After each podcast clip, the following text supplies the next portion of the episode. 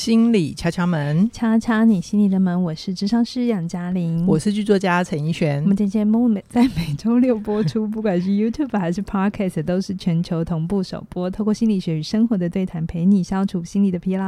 刚刚杨老师有吃我是，我好开心哦！在收听之前，如果你习惯在 YouTube 的收听，记得帮我们按赞、订阅、开启小铃铛。而在 Podcast 收听的朋友，除了订阅之外，也请你给我们五颗星的评价，并且把我们连接分享给你身旁的朋友，让更多人认识我们。就是。是对你最对我们最好的鼓励啦！我觉得是因为我们那个工程的声音一直都在干扰干扰着，是吗？对，好，嘉玲，我们今天要聊的这一集啊，其实是听众朋友给我们的灵感，嗯、对不对？是。好，那我今天就开门见山的直接问你，你要不要先前情提要灵感是什么？哦，好，灵感就是呃，本来我本来想说你接下来就会讲嘛，你先讲嘛。好，就是会有一些网友回馈给我们，有时候有一些，只有一个。只有一个。好，有时候我们会顺口讲台语，是。对，然后他他们就会想要建议我们不要讲台语，因为不是所有人都听得懂台语。是，那这件事情我们也认真的讨论了一下，是。好，所以就是，但那我们讨论完之后，我们会觉得我们没有刻意要修正这件事情。是，我觉得这一题的呃题目的大主题就是你的生命里有没有什么是别人不看好，但是你坚持要做的事，是对。那我们只是用这一个网友的留言来让我们去思考，什么是可能有些人并不支持、不鼓励你，或是不看好你，可是你还是坚持去做。嗯，你知道你做这件事情的背后。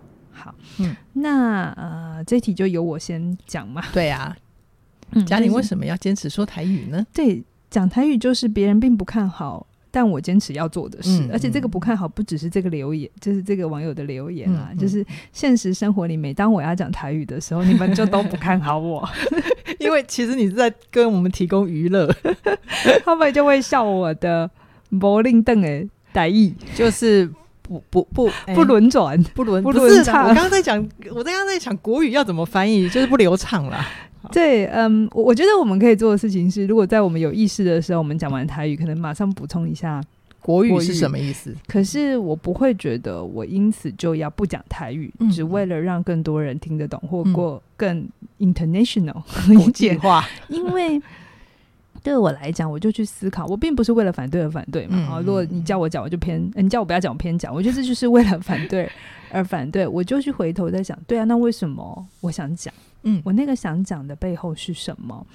嗯，我后来想到的事情是，我觉得台语跟我的情感连接很强。嗯，因为我小的时候是阿妈带大的，对，所以我其实常常要陪我阿妈看《杨丽花》寡戏、杨丽花歌仔戏。我真的是看着那个杨丽花学台语的。如果我阿妈可能活久一点之后，我台语可能会更好。是啊。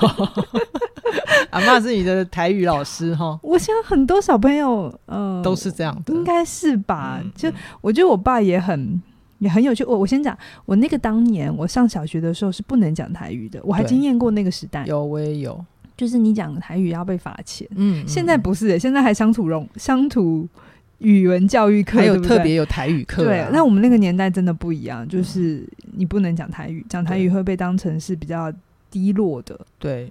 比较比较俗气的，对、嗯、对，所以变成是在学校要刻意讲国语。对啊，但其实台语它有很优美的地方。对，而且像我爸，其实我记得，呃，我爸就是很非常的认同台湾，所以呢，在我变成国语很好，台语不太会讲的时候，他常常就会说：“哦，利友利友，哎，台湾人东北要攻台语，你呀、啊，就是台湾人还不会讲台语这样。嗯嗯”所以他其实常常会希望我多讲。嗯哼。那有的时候我会为了反对他，我就不讲。你那时候有逆反心理哈？对，可是等到我真的长大了，他也不管我了啊、嗯嗯嗯。我反而想讲哎、我反而想讲那个东西的背后，其实是很大的程度是因为思念。嗯嗯，我觉得每当我在讲台语，虽然讲不好，嗯，没有关系，我承认，我也没有想否认这件事。嗯，可是其实我每次在讲台语的时候，我都觉得我自己是很有情感的。OK，我我觉得我可以跟一个很。原始状态的我连上线，是透过台语，哦、嗯，对嗯，然后有些话我就会觉得我讲台语是很自然的，那就很像阿妈在小的时候跟我讲话一样，嗯，然后我只是用她的语言再重复出来，嗯，然后我就会觉得那样的形容比国语还到位。OK，嗯，比如说，比如说我阿阿阿嬷常常会说“你爱看丁金”，你阿嬷从小就教你要丁金哦。你知道丁金在台语它并不是一个好或不好的，对的一个形容。嗯、丁金如果翻成国语，可能是谨慎，嗯，你要小心。嗯、可是国语的谨慎小心，我觉得它带有一点点压抑的概念。嗯，但是我阿妈说那个丁金呢，就是你要保持觉察，小心一点。嗯嗯，好，就是你阿妈对你用正面语言呢，好好。我从小都是被讲说，那 做代志，青青菜菜拢无丁金，我是被负面表述的。对，或者是我记得小的时候回家，如果那一天有拜拜，嗯，我阿妈就会说：“你爱开来假崩，给家里做澎湃。哦，丰富，你要上来吃饭，今天澎湃。菜很多，满山满海。澎湃这个概念翻成国语，我觉得丰富还没有。”达到那个澎湃的境界，是不是？对，我觉得澎湃的概念是一种，你不要台那，你不要网友可以帮忙一下，就是，嗯，它是一种很丰盛，不是只有食物上的满足，它更多是心意上面。我有听过一个解释啦，澎湃台语台语的澎湃其实说的就是天空的、地上爬的、水里游的，就什么菜都有。嗯，哦，是这个意思。哦，对对，我就会很喜欢说，然后还有比如说，就算是讲不好听的话，嗯嗯。我讲一个台语，是我阿嬷以前也常会讲，嗯、就是挥泪，挥泪怎么翻呢、啊？匪类，我今天要去肥类，就是去放 松，对，可是享受，可是它并不是，它并不是国语讲的那种放给他烂，或者是。嗯我今天晚上就要糜烂，不是、嗯、糜烂，其实是一种有负面贬义词。OK，我的感觉。嗯，可是我觉得我在讲灰驴的时候，它有一种小小的得意、嗯、小快乐，对不对？就是我今天想要放纵，我就是想要满足我自己，我就是想。咱营养可以多维挥泪，咱可以挥泪。对对对，就是一种。我怎么觉得这一集做的很像台语教学？没关系。对，就是我觉得有一些话，可能听众你们在听我们对谈的时候，嗯。你可能听得懂或听不懂。我想，如果你是台湾的朋友哈，你一定会觉得哦，呃，听得懂，然后很顺畅的过。嗯嗯嗯、可是，如果你是不同语言的朋友，是那我想告诉你，这些语言你听得你听不懂也没有关系，因为它完全不影响前后文的理解。嗯、然后我们可能都是在一些。嗯、呃，比较不重要的形容词上面，嗯、或是在表达情感的时候，对。使用这些台语的字，而且我们会有一些脉络的补充啊，嗯、就是我们前后文，如果我们大部分都还是讲国语，所以其实是兜得起来的。嗯嗯嗯，嗯对，所以我觉得大家也不用那么的觉得好像一句话没有听到，嗯，就听不懂，然后会有那种被排拒在外的感觉。如果你有这样的感觉，我会觉得，嗯，我尊重你的感觉，但是我觉得我想跟你分享的是。呃，讲台语对我来讲，它有更多情感的连接。那我没有想要试图去宣传某一个语言，嗯，哈，不然我们来讲英文好了，这样子不就更国际化嘛？不然点阅率会不会更高？对，啊、对，但是我觉得，嗯，我一直相信，很多时候你真实的流动就是最好听的东西，嗯、然后不一定要刻意不讲什么或讲什么，嗯、就是那就是你的一部分。如果像我们在台湾，有的时候不会只讲台语啊，不会只讲英文啊。哎，对，我常常也会讲一讲就讲英文。为什么没有人叫我不要讲英文，不要讲晶晶体？对，那有时候我们可能也会讲日文。对啊，对，或者是我们在追韩剧的时候，欧巴、欧尼 有没有？就会很自然啊，因为那就跟我们的生活相关呢。对啊，或者有一些语文是，就算是国语，也有大陆用词跟台湾用词。对，其实不一样。像有的时候我也会看充电宝。哎，对，充电宝大家知道是什么吗？是我们一般讲充电器啦，在台湾、呃，对，行动电源，台湾叫行动电源。嗯、其实我常常觉得语言是一种认识那个地方的人的一种很。很贴近的入口吧，对，很贴近的入口。哦、像有时候我也会听别的地方的东西，对，有些时候也会听不懂，就是那个词就会这样，嗯，那什么意思？对。可是其实其实也不妨碍，嗯，就是你大概也还是猜得到，只是没有那么精准，嗯，对。但是我就觉得，嗯，那就是它的一种很自然的流动。我我其实喜欢的是那种。很顺畅的表达，是啊，没有一定要百分之一百。是啊，我觉得有时候我们就不小心讲了一句台语，就是我觉得有一个网友的留言也让我印象深刻。他说，他虽然听不懂我们讲的那个点，可是他听我们一起笑，他也就跟着笑了。嗯，我觉得重点是这个吧，它就是一种能量的流动，那这样子的能量也能够传给你。我觉得那个文字能不能懂，好像也不是重点了。嗯嗯嗯，好，那我说了，我别人不支持，但呃，我还是坚持做。嗯、好，那你呢？怡萱，你你有没有这种？对我来说，我身边的人一直没有那么支持，但我一直坚持做的事情，其实应该就是学习吧。嗯嗯，呃，那为什么我会坚坚持这件事情？其实我发现我在准备这一集的呃 rundown 的时候，我会觉得那个很深很深的根源，就是我一直发现我生命里面有一些剧本在重演。是，嗯，特别是呃，无论是身边人的经历，或者是我家人之间、家族之间。就是我真的嗯看了好多的剧本都是很类似的，然后他会带给我一个隐微的感觉，就是哎、欸、这样子的复制好像有点不对劲。然后我发现我没有很想要过这样子的人生，所以你就去上课。对，所以我我不知道我不知道我自己在抗拒什么，嗯，但我只知道我不想要那样。嗯哼，那我到底要怎样？嗯，我就必须帮自己找到那个答案。那你选择就是上课，花钱上课学习。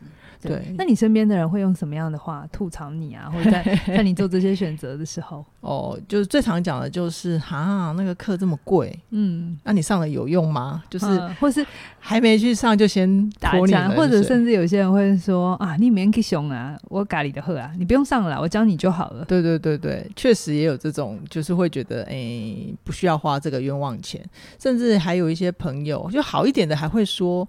哦，你要你要上这个哦，嗯，其实那个某某书、某某书啊，或者是某某著作，他们也有讲也有讲一样的内容，那一定要去上课吗？对啊，表面上好像在心疼你的钱，嗯、就 就是，可是我觉得那背后好像是不再认、不太认同你的价值。嗯，你做了一个跟他们不一样的选择。嗯，也许吧，有可能。但但我自己这样一路走来，我会觉得我我自己其实也真的幻想过，是不是可以简单一点过日子？就是我把我自己交给一份职业或者是一份信仰，然后我就想说，那就走一样的路，跟大家一样就好，这样会跟大家比较有在一起的感觉。嗯，可是我真的觉得。走一样的路，我反而会越走越心慌，因为我我就是会下意识的觉得我应该会活出一样的剧本。那如果那些剧本都已经在那里了，我为什么还要重复呢？是是，是，这一直都是我一个很深很深的对自己的大灾问。嗯嗯，好，那我觉得就是呃，在我一直帮自己去找路的过程里面啊，我觉得一个很重要的就是我为什么要坚持来上课，而且还是实体课的。原因其实主要就是体感，嗯嗯，哦，我觉得，对，我觉得这讲的很好，就是实体。有些人会问我们线上课跟实体课的差别，嗯、我我觉得这不是谁好谁不好。嗯，如果你今天时间有限或费用有限，先从线上课入手也很好，哈，因为它可以限制比较小。可是实体课我们还是会开的原因是，嗯、哪怕这些概念你都知道，可是你人在那个现场。跟有人跟你流动、跟互动，嗯，我觉得那个体感是很不一样。我自己有的时候也还是会想要上实体课，体感是无价的。对，就是我要去找一个智商师跟他互动。嗯，为什么需要这件事情？就是那个。实际的感觉，其实我觉得不是科技有多发达，它都可以取代的。对啊，就像我们上一集那个在车上讲的那个好的容器嘛。嗯嗯。如果你真的有一个好的智商关系，你会在那边感受到什么叫做好关系的互动，嗯，你才能够真的练出来你有那个好关系的能力啊。对，我觉得你刚才讲的真的是蛮多学生，不是只有你啦，就蛮多学生也会跟我说，嗯，哦，他来上课了，然后他的伴侣。或他的谁，他同事，因为他会很想分享在这里学到的东西，然后他很开心，嗯，然后就觉得，哎、欸，他打破了什么迷思，可是旁边就会有一种不冷不热的水温，嗯，说啊，就这样哦，为了这个你要花钱哦，其实那时候他也会有一种，哎、欸，被酸了，或者是觉得好像是不是做错，小小的刺痛感，啊，嗯，但是我其实也不太会去跟他 argue 说，哦，你身边的人真的怎样。或者是啊、哦，他们没 sense，因为我觉得也不需要这样，就是彼此的价值观不一样。可是我就会回想，这种即便旁边的人没有支持，可是你还是坚持要做，嗯，那就代表你在里面是有快乐的。对啊，那一旦你在这里边有快乐，你做了一个，你为自己做了一个决定，不是因为谁，因为如果旁边人都很支持，那有可能我们是为了讨好。嗯，可是你明知道旁边的人不支持，可是你还是坚持做，而且你在这个过程有快乐，那你就会开始慢慢的长出你自己的标准。是。然后我觉得这整个探索的过程才叫做做自己。我觉得做自己并不是一种，嗯，哦，我现在想要怎么做就怎么做，而是一种摸索。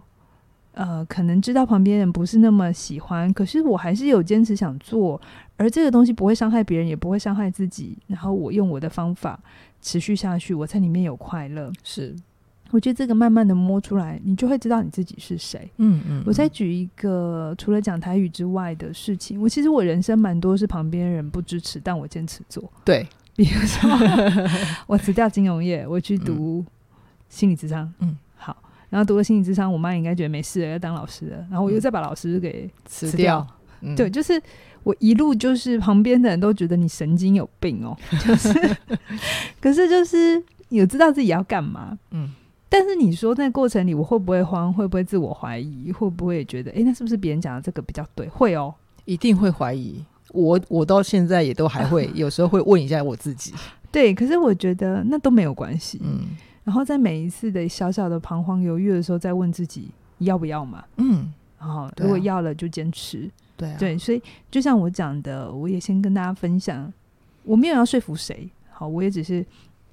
想跟你说，如果你有发现这一个节目讲台语的比例有点高，就是我我觉得那是我思念的方法，嗯嗯啊，然后我用这个流动，我觉得我有靠近我自己，嗯嗯。可是如果我因为想要一个更理性的满足，更好的点阅率或跟大家的喜欢，嗯，我觉得我会远离掉我自己。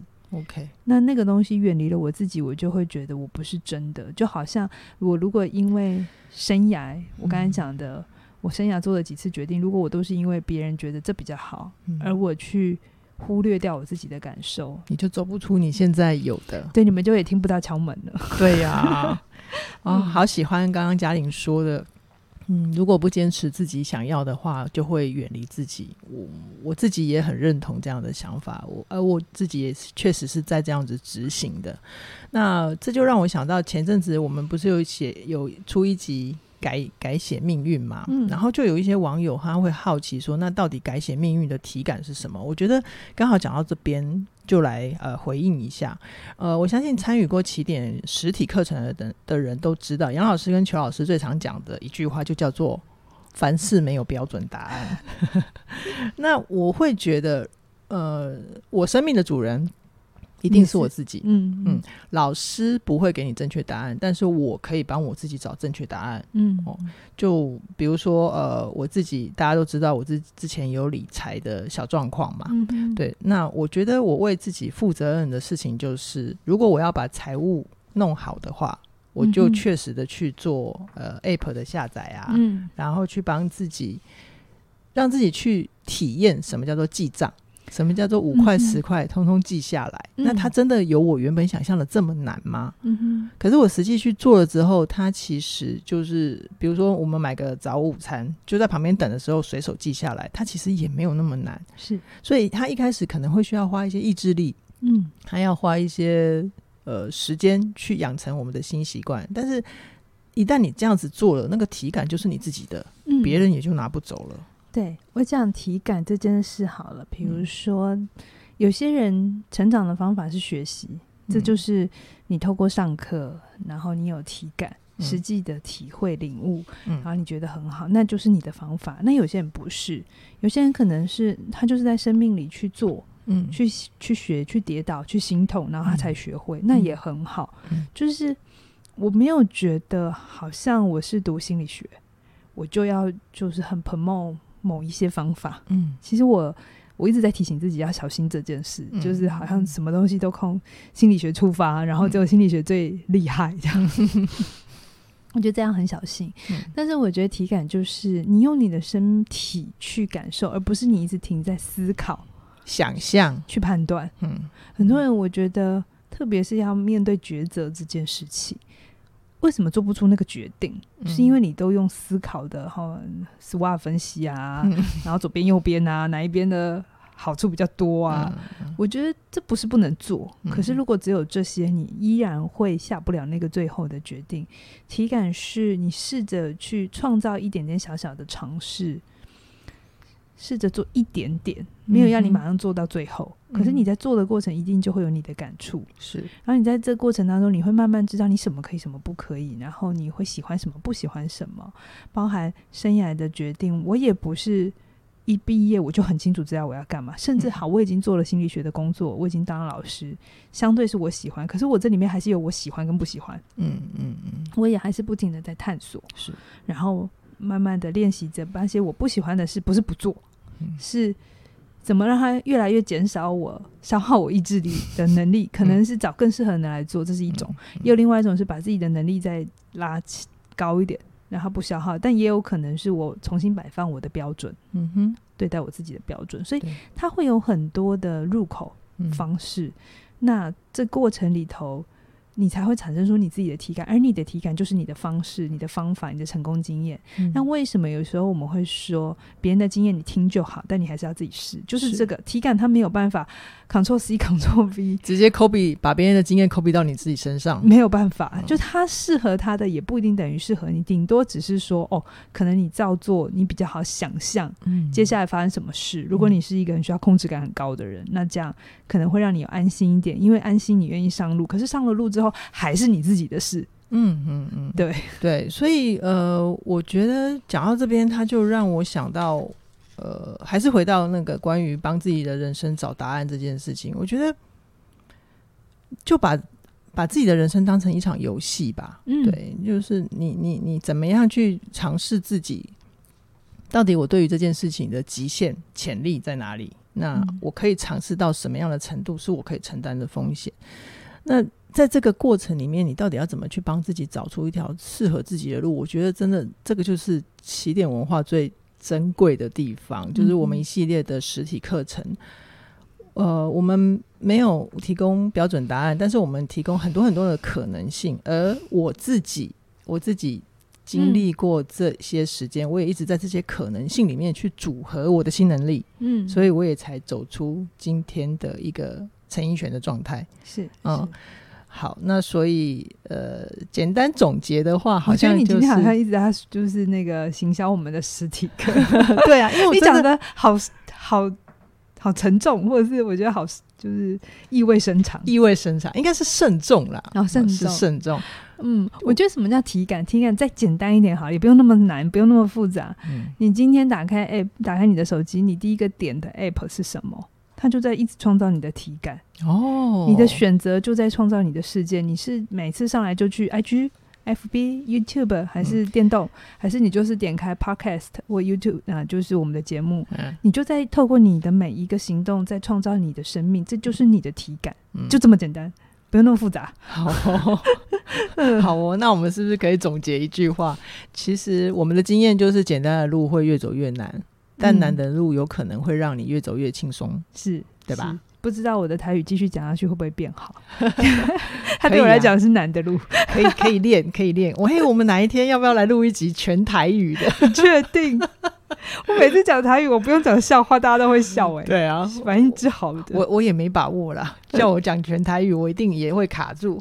好，最后来工商一下。呃，我们的节目在播出的时候呢，杨老师的新的线上课程《好好在一起》已经上线了。那我觉得杨老师这门课程最珍贵的地方，就是他用系统化的架构带领你去了解到底你的不安全感是怎么来的。那回到今天的主题，有时候啊。呃，你你会觉得外界的声音很吵、很吵杂、很烦，那是因为你可能对于自己的内在没有一个稳定的相信。而这门课程呢，它会陪伴你，就是一步一个、一步的去建立自己的自尊跟自信。然后，当你可以建立自己的内在标准的时候，或许外界的声音就不会对你造成太大的干扰。是的，那现在购买的话，就会有早鸟优惠，一起一起好好在一起。一起一起一起跟我们好好跟我们杨老师好好的在一起，一起一起。好，那今天先跟大家聊这边。如果你对课程有兴趣的话，想要收听第一讲，都可以到我们的节目下面的说明栏里面去点连结，你就可以看到喽。嗯，好，那今天聊到这边，期待下星期空中再会，拜拜拜拜。